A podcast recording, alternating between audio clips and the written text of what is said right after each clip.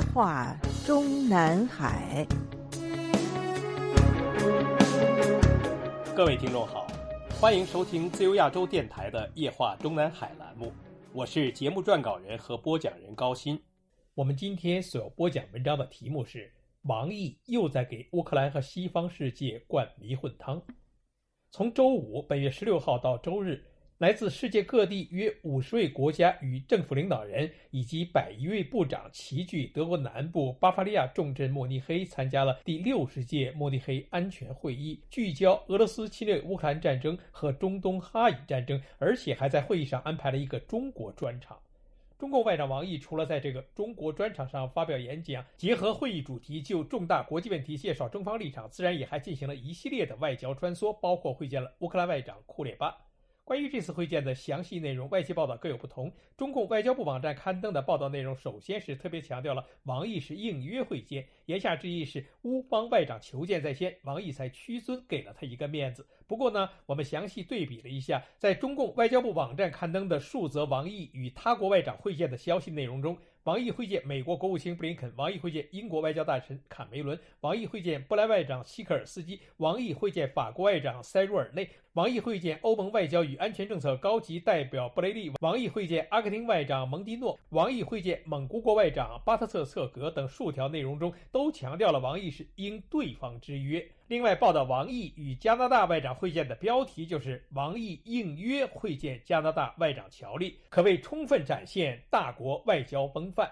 不过呢，王毅会见德国外长贝尔伯克，王毅同西班牙外交大臣阿尔瓦雷斯举行会谈，两条消息中则没有出现“应约”二字，应该是王毅先向对方表达了求见的意愿。据报道，以色列的总统赫尔佐克、巴勒斯坦总理穆罕默德·施塔伊耶军也出席了这次慕尼黑会，但是王毅选择了与他们两人都不单独见面，严守中立。至于俄罗斯和伊朗，根本就没有被这次会议邀请。而出席了这次会议但没有被王毅给予任何形式互动的世界一级重要人物中，至少还有欧盟委员会主席冯德莱恩以及澳大利亚外长和日本外相等。中共外交部网站的报道内容是，王毅对求见的乌克兰外长库列巴表示。中国和乌克兰早在多年前就是战略合作伙伴，两国人民之间有着传统友谊。无论国际形势如何变化，中国都希望中乌关系正常发展，继续造福两国人民。再次感谢乌方在紧急状态下帮助中方人员安全撤离，中国人民永远不会忘记。王毅阐述了中方在乌克兰问题上的原则立场，强调中国坚持政治解决热点问题，坚持劝和促谈，不拱火浇油，不借机渔利，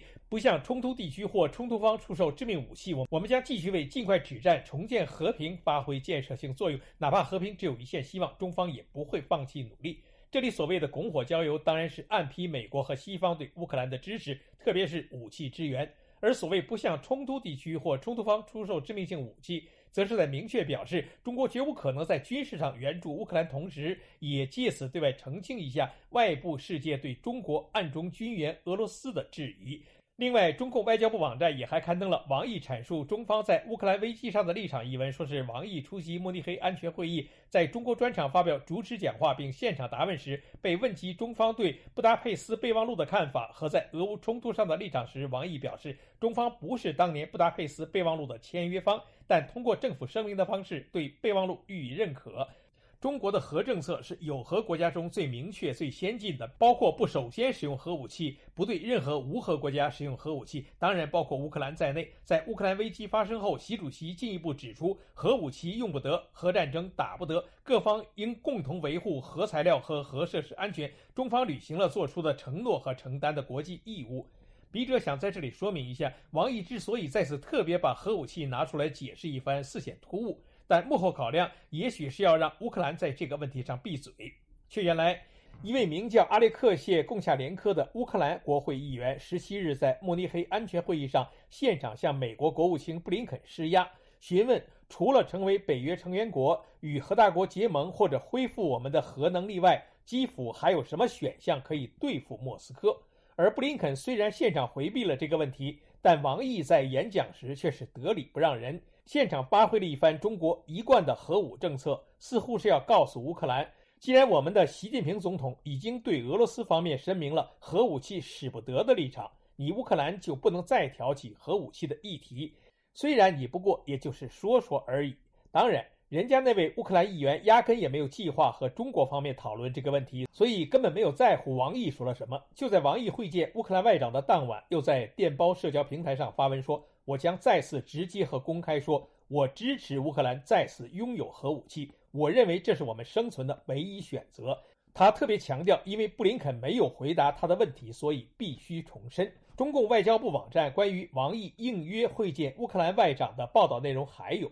王毅强调，中国不是乌克兰危机的制造者，也不是当事方，但我们没有隔岸观火，更没有借机目利。习近平主席指出，各国主权和领土完整应该得到尊重，联合国宪章的宗旨和原则应该得到遵守，各国的合理安全关切应该得到重视，一切有利于和平解决危机的努力应该得到支持。这是中方在乌克兰问题上的权威立场和根本遵循，中方为此坚持不懈劝和促谈。为恢复和平发挥积极作用，只要和平还有一线希望，就不言放弃；只要谈判能早一天重启，各方的损失就能少一分。其实，无论是从王毅还是从习近平本人口中就乌克兰危机所发出的类似表述，早已经不是第一次。但这一次还是引发了一些诸如“中国外长居然开始对乌克兰表达善意”之类的好评，在中国墙内。多家网站上竞相转发了牛弹琴的评论文章。王毅会见乌克兰外长这五个细节很不寻常。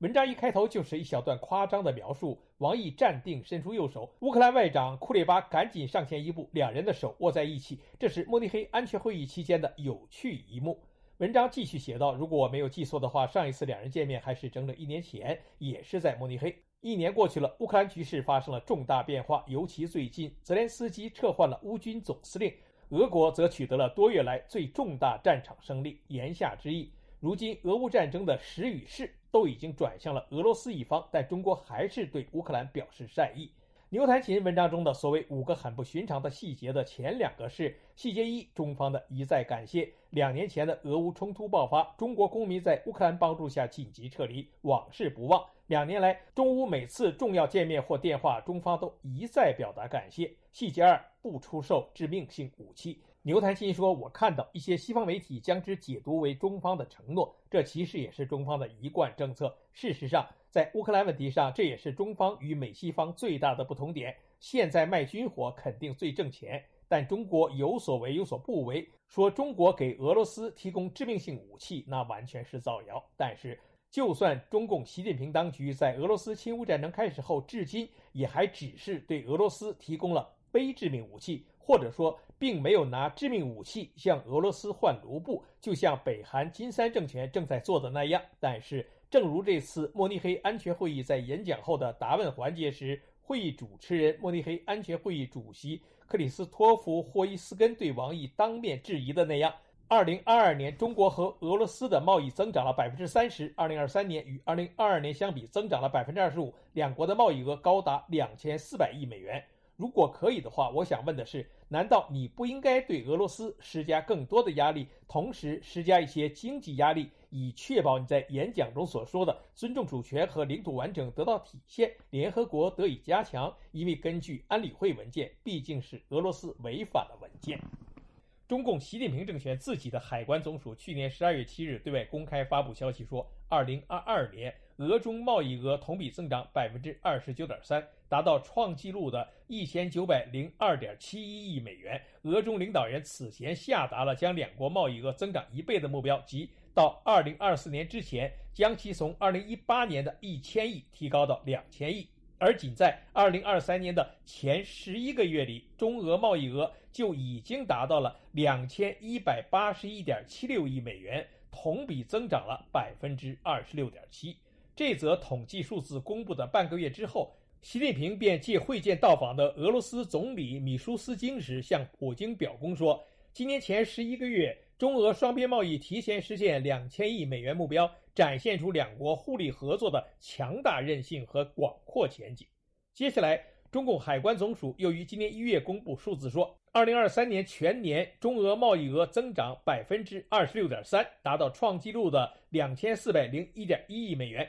仅二零一三年十二月，中俄贸易额就达到了两百一十九点零六亿美元。按照这样一个增长速度，二零二四年的中俄贸易额肯定会大大超过三千亿美元。所以，虽然没有证据显示中国直接向俄罗斯提供了致命武器，但是傻子都明白，在美国和西方因为俄罗斯对乌克兰的悍然侵略而祭出的空前力度的经济、金融和贸易制裁之后。如果不是中共习近平政权通过大大增加他与俄罗斯的贸易，特别是油气贸易，给俄罗斯的经济命脉及时输血，很难想象俄罗斯的战争机器还能运转到今天并持续下去。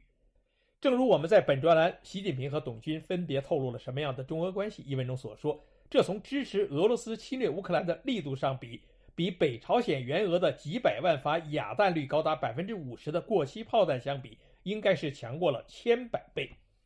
就在王毅于这届慕尼黑会议发表演讲前一天，乌克兰总统泽连斯基在会议上呼吁世界给予乌克兰更多支持，以对抗俄罗斯的侵略。他在演讲中说：“不要问俄罗斯何时结束战争，应该扪心自问，为什么普京仍然可以继续打下去？”此话一出，外界评论都把泽连斯基的矛头所指集中分析成。抱怨美国和西方的支援，一是不足够，二是不及时。但是我们更相信，除此之外还有更重要的一条，那就是中国这个世界上第二大经济体，通过加大对俄贸易手段，对俄罗斯空前规模的经济输血，从而令普京有能力、有信心继续打下去。我们在本专栏的习近平和董军分别透露了什么样的中俄关系一文中，也已经介绍过，在当上国防部长之后的首次外事活动中。董军在视频通话中当面对伊绍古就支持俄国侵略乌克兰的信誓旦旦。俄罗斯国防部新闻稿中记录的董军的原话是：“尽管美国和欧洲不断向中方施压，但我们在乌克兰问题上仍然支持你们。